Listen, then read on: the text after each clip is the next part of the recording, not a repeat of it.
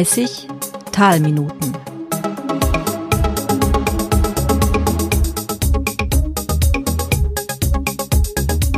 Der Interview-Podcast der Tegernseer Stimme.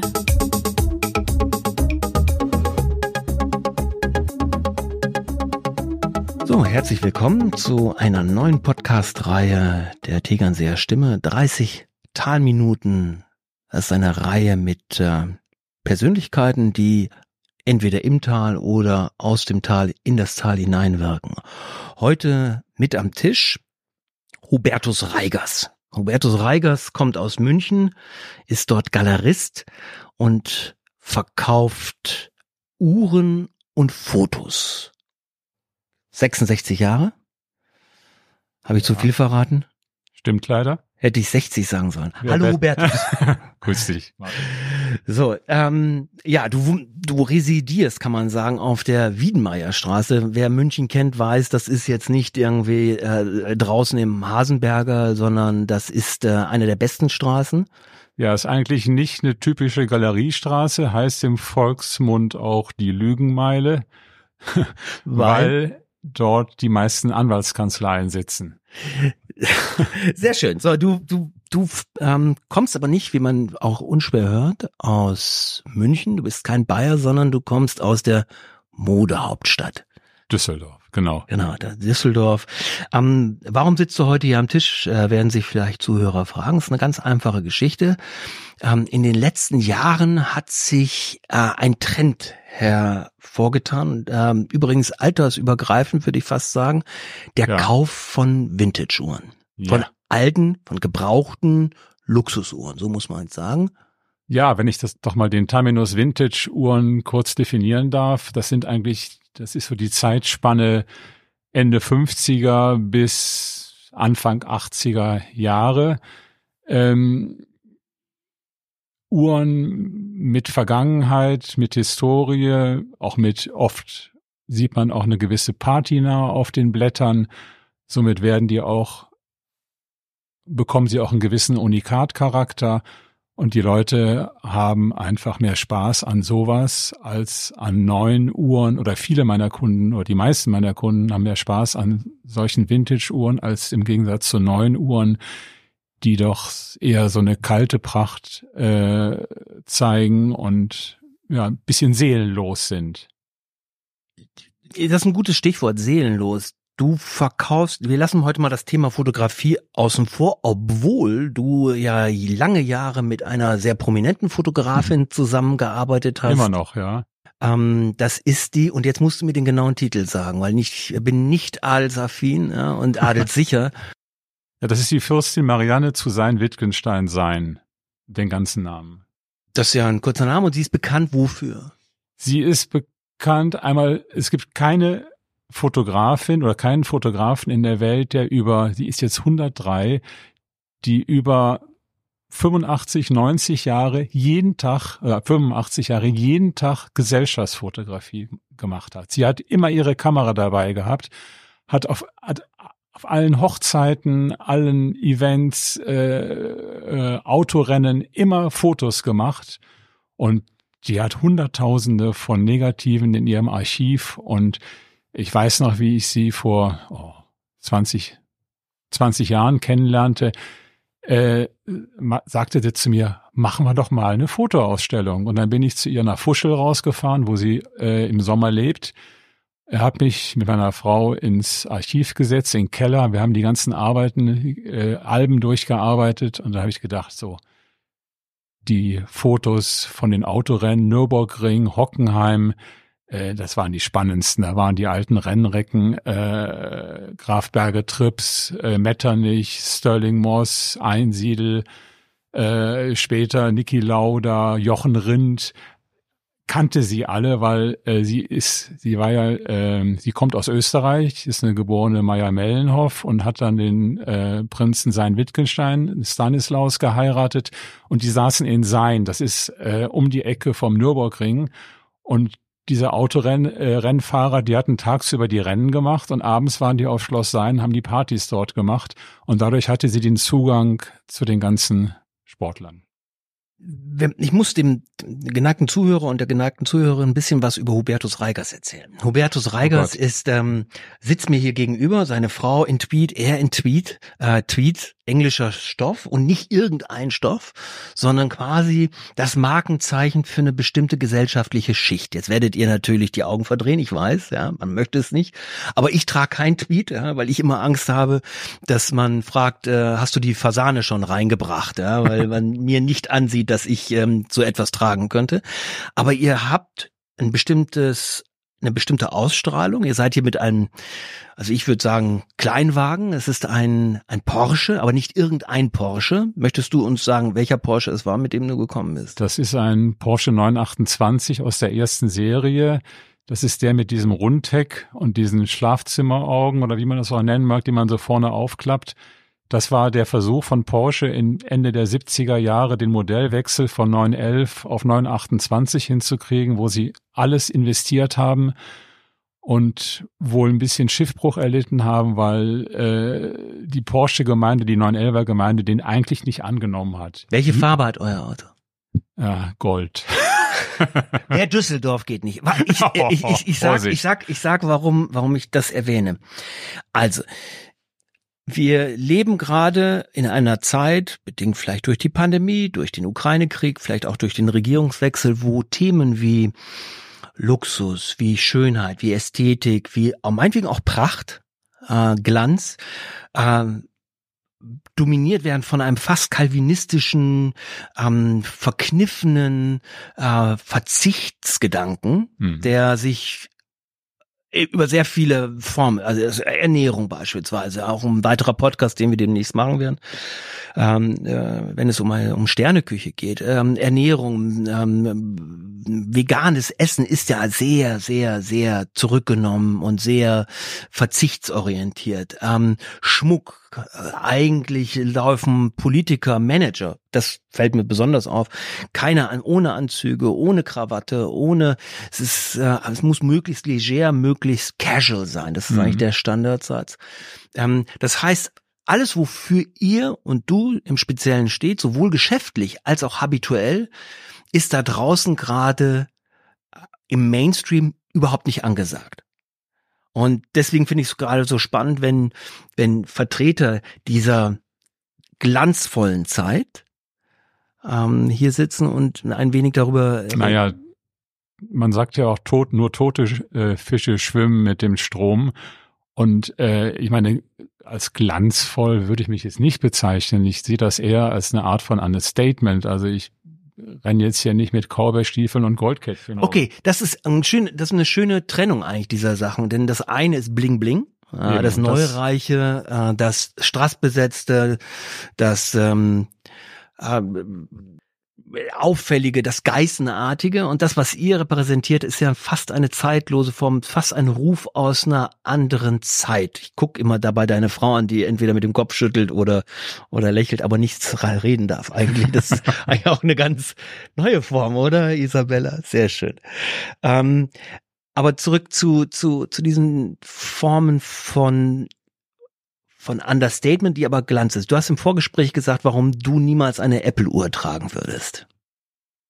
Ja, das ist für mich äh, nur Funktion. Dann kann ich auch gleich mein Handy nehmen. Und eine Uhr, um es mal ein bisschen arrogant zu sagen, eine schöne Uhr ist nicht dazu da, um die Zeit abzulesen.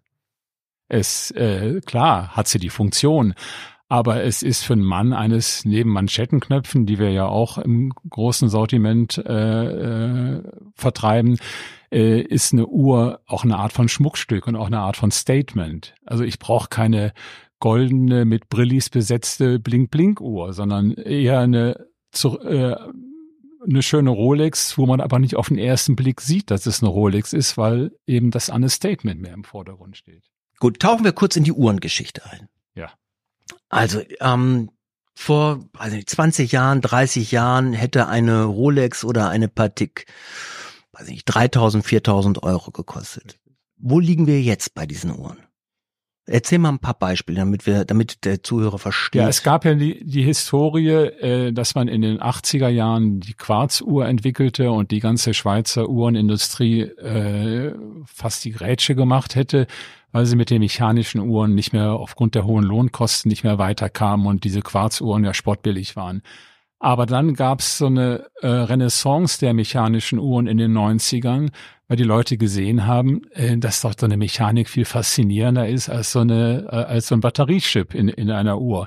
Und da fing es an, dass äh, die Manufakturen wieder neue Uhren mit mechanischem Werk aufgelegt haben und in, und in diesem Windschatten auch die alten Uhren wieder äh, Beachtung fanden. Und ich weiß noch im Anfang, als ich angefangen habe, schon während meiner Referendarzeit. Du bist, das muss ich erklären, du bist ausgebildeter Jurist. Jurist ja äh, habe ich auch schon angefangen, Uhren zu sammeln, auch zu handeln. Und da waren wir zum Beispiel auch in Südamerika, da wurden Patek und Rolex erstmal äh, goldene auf die Waage gelegt, äh, um den Goldpreis zu ermitteln. Und dann wurden dann noch 10, 15, 20 Prozent on top und dann konnte man die für den Spottpreis kaufen. Und das stieg dann immer mehr, immer mehr. Und äh, für viele ist heute so eine Vintage-Uhr auch so eine so ein Statement, ich bin nicht neureich, sondern eher ich versuche zu dokumentieren äh, altes Geld. Erklär oder als Erbstück äh, erlangt oder eben so lieber auf den zweiten Blick. Nicht so, dass man gleich geblendet wird von so einem äh, neureichen Rolex-Teil, sondern eher so, auf den zweiten Blick sieht man, dass das was Besonderes sein muss. Erst sagt man vielleicht, huch, was ist denn mit dem Ziffernblatt los äh, zum Beispiel, wenn das so eine Patina hat, denken Leute, die damit noch keine Berührung hatten, hm, komisch, das kann doch nicht wertvoll sein. Und je mehr sie sich damit beschäftigen, äh, realisieren sie diesen Charme dieser Uhr, dieser Ausstrahlung. Ich habe in der Vorbereitung gelesen, dass äh, es eigentlich anfing mit dem mit der Patek Nautilus dass er quasi das, weil oder weil Patek Philipp dafür bekannt war, dass deren Uhren besonders kompliziert ist, viele Komplikationen. Du musst den Begriff Komplikation vielleicht nochmal erklären. Komplikation heißt äh, Datum, Wochentag, Monat, äh, Mondphase, ewiger Kalender, der also, äh, wo das Datum dann im Februar vom 28. Februar auf den 1. März schaltet oder alle vier Jahre Schaltjahre auf den 29. und dann erst auf den 1. März. Das sind Komplikationen. Bei der Nautilus, äh, die hat eigentlich keine Komplikationen, außer dass sie ein Automatikwerk hat. Das war die erste Sportuhr von Patek und äh, von Gerald Genta, äh, dem Designer, entwickelt und äh, die in den 77er, ich glaube 77 kam die erste raus oder 76. Ähm, die haben wir vor fünf, sechs Jahren noch für, für knapp 20.000 Euro verkauft und äh, mittlerweile liegen die bei 150 und mehr 1000 Euro. Also da ist so ein richtiger Boom entstanden. Erklär mit dem Boom. Wie entsteht dieser Boom? Also ich meine, ist das im Word, weil ich meine, ab und zu liest man äh, es in der Zeitung, aber wer steckt dahinter? Sind es sind es äh, professionelle Händler, die das ähm, wegkaufen? Sind es Liebhaber? Wer ist es, der diese Preise so treibt? Erst sind es natürlich Ästheten, die Spaß an so einem Teil haben oder an so einer Uhr haben, die so jenseits des Main, äh, offensichtlichen Mainstreams liegt äh, und äh, dadurch stieg die Nachfrage und die stieg dann so sehr, dass dann auch Spekulanten eingestiegen sind. Und das sind die ja auch gerade bei den neuen Uhren. Man kann ja heute noch nicht mal eine Rolex Submariner oder Rolex GMT Master beim, beim Wempe oder Bucherer kaufen. Da muss man ja sich auf eine Liste setzen lassen und sechs, acht Jahre warten, bis sie einem eine zugeteilt wird. Und äh, Leute, die nicht so lange warten wollen, die gehen dann an zu Händlern, die diese Uhren über irgendwelche Konzessionäre doch bekommen haben und zahlen das Doppelte und mehr. Und da kostet so eine 10.000 Euro Uhr, die im Geschäft 10.000 kosten würde, äh, 20, 25.000 Euro. Dieser Trend ist jetzt nach dem Ende der Pandemie ein bisschen eingebrochen. Äh, die Leute kapieren, dass das also eine leichte Blase war und die Preise von diesen gebrauchten neuen, neu heißt also 2010, 2015er Uhren, äh, die äh, brechen langsam zusammen. Im Gegensatz Und das ist eben, Gott sei Dank, äh, meine, meine Nische, die Vintage-Uhren. Die sind immer noch günstiger als die vergleichbaren Modelle in neu. Und ich würde behaupten, sie haben mehr Charme. Und das ist altersübergreifend, oder? Also wir reden hier nicht von Menschen, weil wenn ich zu einem Oldtimer, wir haben ja über den Porsche gesprochen, wenn ich zu einem Oldtimer-Treffen in, nach Kaltenbrunn gehe, habe ich das so die alten Kerle nur, genau, habe ich so ein bisschen das Gefühl, äh, Seniorenheim hat Ausgang, habt da die alle mit mal, die Garage durfte mal aufgemacht werden und Fatih, der wahrscheinlich noch den Führer gefahren hat, äh, darf irgendwie den den alten äh, Buckelbenz rausfahren.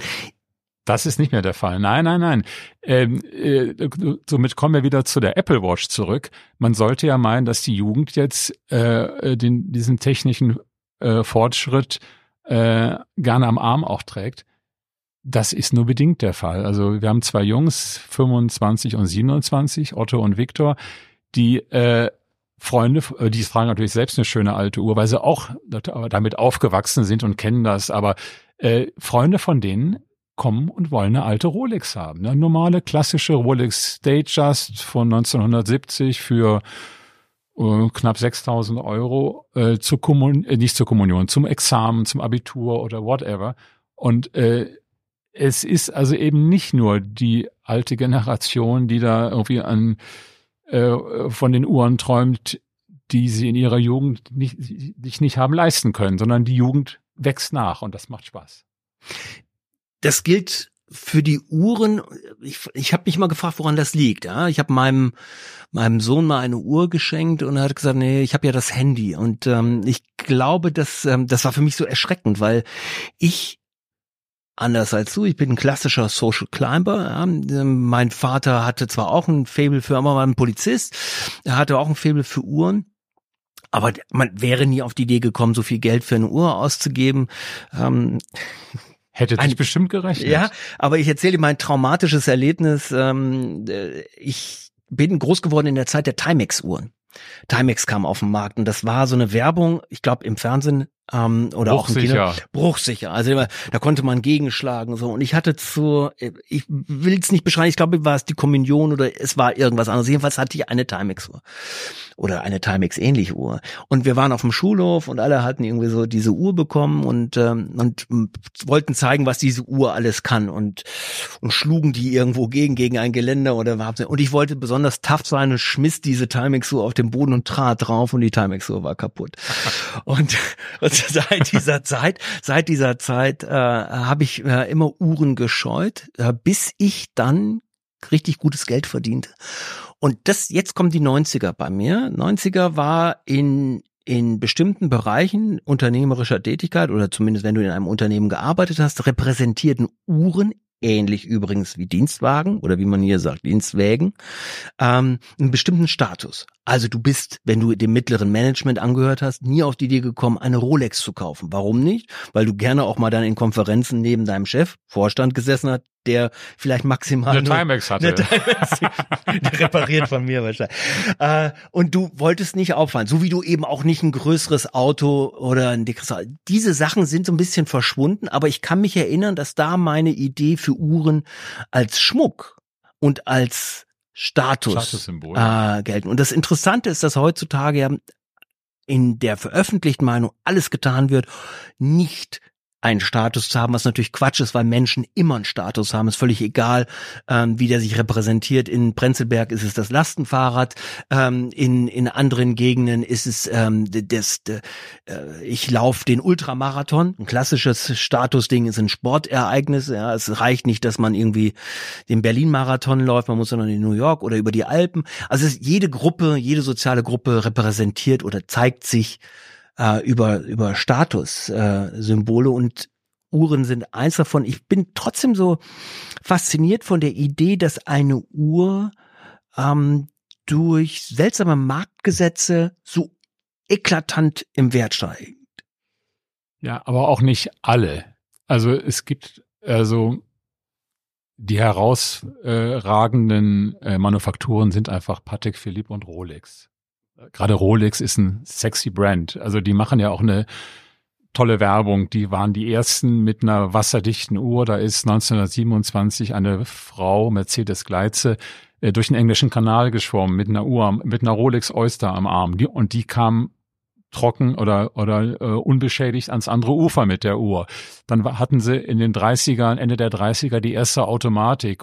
Äh, dann haben sie eine Taucheruhr gehabt, die Sea Dweller, die hatte seitlich ein Ventil, äh, ein Helium-Ausweichventil, weil wenn man tief taucht äh, und, und äh, gerade in der Tauchglocke und ein äh, Sauerstoff-Helium-Gemisch einatmet, geht das Helium durch jede Dichtung durch. Und wenn man wieder auftauchen würde oder auftaucht, würde es die Uhr zerreißen, weil das Helium in der Uhr ist. Also es ein Ventil, wo das Helium sofort wieder rauskommen okay. kann. Also tolle technische Errungenschaften und das macht diese, diese Marke so besonders. Wenn du, wenn ich heute etwas erbe, was ich nicht tue, aber nehmen wir mal an, hier im Tal ähm, erbt jemand etwas, ja, also du gehst durch die Wohnung, das ist dann immer, immer ein besonderer Moment, weil du dann in das in das Privateste deiner, deiner Eltern, ja. auch in der Intimsphäre und man hat ja immer Angst, dass man so bestimmte emotionale Tellerminen irgendwie erwischt, äh, sei es Liebesbriefe an die falsche Frau oder den falschen Mann oder sei es Dinge, über die wir jetzt nicht reden wollen, ähm, die den Eltern vielleicht mal Freude bereitet haben. ähm, und dann triffst du und stößt auf Uhren. Ähm, ist es ratsam oder würdest du sagen, ähm, ist es ratsam, zu Menschen wie dir zu gehen und sagen, schau mal, Hubertus, ich habe hier Uhren. Es ist nicht Seiko, sondern so wie ich es lesen kann, Rolex, Patek oder so etwas. Es kommen zu mir oft Freunde oder Bekannte oder Kunden, die gleich am Anfang, die suchen eine Uhr und gleich am Anfang sagen, also um es gleich vorwegzunehmen, ich habe keine Ahnung von Uhren. Und da sage ich immer, damit tust du mir keinen Gefallen, weil da muss ich dir lange erklären, dass du hier genau richtig bist und äh, von, den, von den Preisen her am besten bedient wirst. Mir wäre es lieber, du hättest eine Ahnung, dann wüsstest du es auch und dann hätten wir es eigentlich viel einfacher. Es kommen natürlich, ja, solche Erbgeschichten gibt's ohne Ende äh, und es ist immer gefährlich, wenn man keine Ahnung hat, dass man dann zum nächsten Goldaufkäufer rennt und der die Uhr auf die Waage legt ne, und dann ihm einen Preis äh, und dann äh, man muss schon jemanden finden, zu dem man Vertrauen hat. Damit der, und dann gar nicht so schlecht ist sogar äh, ein Auktionshaus äh, äh, zu fragen, äh, was sowas wert ist, weil die hatten ja, haben ja auch, hätten ja auch im Falle, äh, dass es interessant ist, das Bestreben, einen möglichst hohen Preis zu erzielen. Und äh, von daher gesehen ist man da relativ gut beraten. Und äh, Du möchtest die gar nicht so gerne haben, ne? Du, du kaufst lieber bei Händler, sei ehrlich.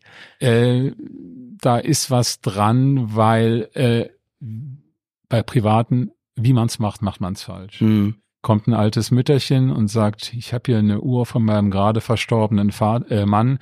Ähm, guck mir die an, eine Patek Philipp. Wenn ich der sage, junge Frau, ich gebe Ihnen 500 Euro, Sagt die, das ist aber nett, junger Mann, äh, machen wir. Manchmal bricht das Düsseldorferische durch bei dir. Das ist wirklich, junge das Frau. Das mache ich ja so nicht. Richtig Schmierlapesk, wirklich. Ja, das ist Shadowstraße, nicht Königsallee. Sehr schön, sehr schön. Naja, und dann sag, äh, wenn ich ihr aber sagen würde, wissen Sie was, äh, dass ich könnte da vielleicht 10.000 Euro erzielen, ich zahle Ihnen, äh, ich kann da 12.000 Euro erzielen, ich zahle Ihnen 10.000 kriegt die ganz hektische Flecken und sagt, Moment mal, äh, das wusste ich ja gar nicht, dass mein Mann so eine teure Uhr hatte. Äh, ich überlege mir das, geht's zum nächsten, sagt ihm der Reigers bietet 10, sagt der andere, ja okay, dann biete ich 10, 5 oder 11 und das Ding ist weg. Also wie man's macht, macht man's mhm. falsch. Oder es kommt jemand mit einer Timex und denkt, äh, die hat ein jetzt, ja klar, ja, muss ich drauf rumreiten. Äh, die hat einen gigantischen Wert, weil die habe ich von meinem Vater bekommen und so weiter. Und dann sage ich dem, dem Kunden ja, aber, also mehr als 40 Euro kann ich dafür nicht zahlen. Dann denkt er nur, der will mich nur über den Tisch ziehen. Hm. Also das ist so mühsam. Also bleibst du bleibst du eigentlich in dem Händlersegment. Viel besser. Ist es klug generell zu sagen, ich setze nicht auf, auf Aktien, ich setze nicht auf, auf, ähm, auf Sparbriefe oder auf Autos, sondern ich, eine Uhr hat ja bestimmte Vorteile. Erstens ist sie leicht zu transportieren, leicht zu verstecken, leicht zu, zu pflegen. Also ja. leicht, ich muss dazu sagen, wir leben hier am Tegernsee, hier gibt es am Leberg Häuser, wo Menschen ihre Autos äh, in, in, in, auf Drehsegmenten äh, äh, haben, damit sie immer das richtige Auto zur richtigen Zeit haben. Also es gibt hier eine große Liebe zu Oldtimer, da mhm. sind wir wieder bei den alten weißen Männern. Aber Uhren sind ja Dinge, die man ja von links nach rechts transportieren kann, die man wir wissen es, der ein oder andere Fußballpräsident oder Fußballmanager weiß es auch, von auch aus anderen Ländern hinein ja. ähm, äh, führen kann, illegalerweise. Ist das der Vorteil und auch das Geheimnis für so eine Wertsteigerung, weil sie eben Wert auf sehr kleinem Raum beinhaltet? Ja, aber dann hätten ja auch brillanten äh, äh, das wäre meine nächste Frage, denn ne? Brillanten sind nicht so äh, sind auch, aber äh, das Spaßmoment fehlt. Ja. Ne? Ähm, ob ich nun die Klunker im Tresor liegen habe oder ob ich eine schöne Uhr am Arm trage. Also nochmal auf die Wertsteigerung zurückzukommen. Wir haben unseren Jungs zur Kommunion eine Rolex GMT Master aus den 70ern das geschenkt. Mir jetzt noch, das musstest du mir noch mal unterreiben. Ne? Bei, bei den Kalsus war es nur eine Timex, bei, bei den nee, das war, nee, nee, nee, nee, nee, das war jetzt nicht die Absicht. Schon, okay. nur, weil du auf die Wertsteigerung zu sprechen kannst. Ford Granate, der war auch Gold. ja, der war Gold. Aber gut, ich habe. Hab Aber den gibt's heute nicht mehr, ne? Den gibt's heute nicht mehr. Ja, das Alles ist der Unterschied dann. nee, okay. aber die lagen damals aus den 70ern, lagen die äh, um die drei, im Verkauf um die 3000 Euro. Die liegen heute bei 15.000 Euro aufwärts. Eine bessere Geldanlage für die Jungs konnte ich gar nicht äh, ja, realisieren. Was ist, was ist zurzeit die, dein, nach deinem Wissen die teuerste Vintage-Uhr? Welches Modell? Äh, die teuerste ist vor paar Jahren in New York versteigert worden vom Auktionshaus Philips. Es gab in den 70er, 80er Jahren die äh, Rolex Daytonas. Das waren äh, Chronographen mit Handaufzugswerk. Und da gab es eine Blattvariante, äh, sehr reduziert, wunderschönes Design, die trug unter anderem äh, Paul Newman bei, äh, in seinen äh, Rennfilmen. Und die hatte dann in Sammlerkreisen den Namen Paul Newman äh, Daytona. Und äh, das waren sehr beliebte Uhren. Äh, die hatte dann auch Paul Newmans Frau ihrem Mann mal eine geschenkt und hat hinten reingravieren lassen, Drive carefully for me oder me äh, also weil sie äh, Sorge um ihren wilden Mann hatte. Diese Uhr ist vor paar Jahren aufgetaucht, also die, sozusagen die Mutter der ganzen Paul Newmans und ist bei Philips versteigert worden und ich, äh, äh, Limit war eine Million Dollar und ich dachte auch, ähm, also die bringt bestimmt 10 Millionen Dollar, die ist hinterher für 18 Millionen Dollar mit Aufgeld versteigert worden. Weil du eben eine Stahluhr.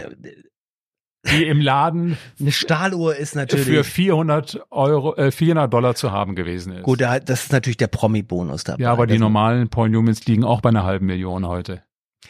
Ich will kurz, weil du das so schön äh, beschrieben hast mit Vintage beschreiben. Ich kann mich erinnern, dass ich in der Zeit, in der ich noch äh, viel Geld verdiente und nicht bei der Tegernseer Stimme äh, im Keller arbeiten musste. Kann ich dir jetzt keine Uhr verkaufen heute, weil du nicht mehr so viel Geld verdienst? Oder? Ich, ich, ich frage mal, vielleicht jemand sammelt für mich oder so. Ich kann mich erinnern, dass ich in Berlin, nee, ich komme da drauf, weil du die Paul Newman Uhr gesagt hast. Es gibt das bei Taschen oder bei Modeaccessoires auch. Ja, es gibt die sogenannte Kelly Bag.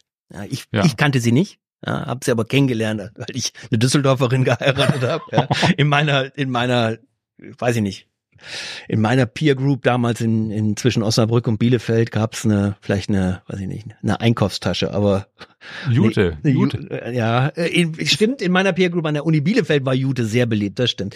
Jedenfalls bin ich in Berlin in einen Hermes-Laden äh, gegangen ne, und habe gesagt, ja, ich würde gerne eine Kellybag kaufen, weil mir gesagt worden ist, Kellybag, das muss man erklären, ähm, kommt von Grace Kelly. Grace Kelly trug diese diese recht große Tasche.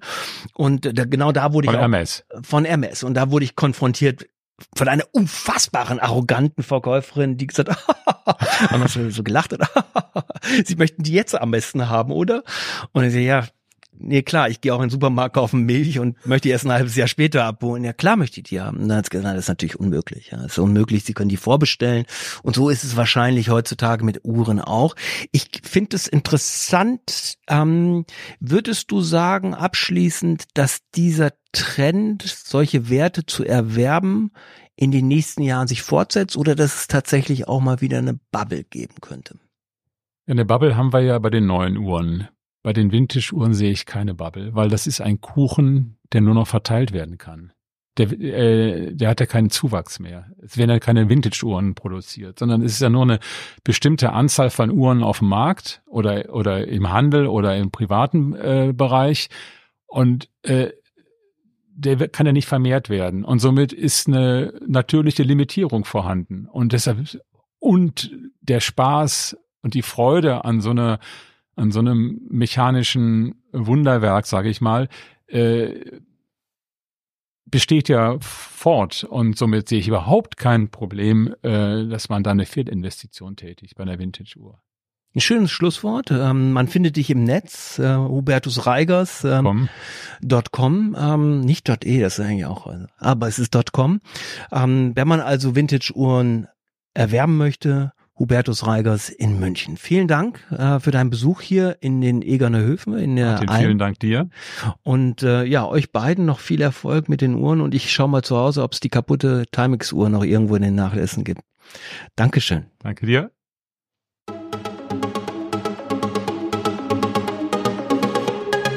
Unterstützt wurde dieser Podcast vom Parkhotel Egerner Höfe, ihrem Luxushotel in Rottach-Egern am Tegernsee.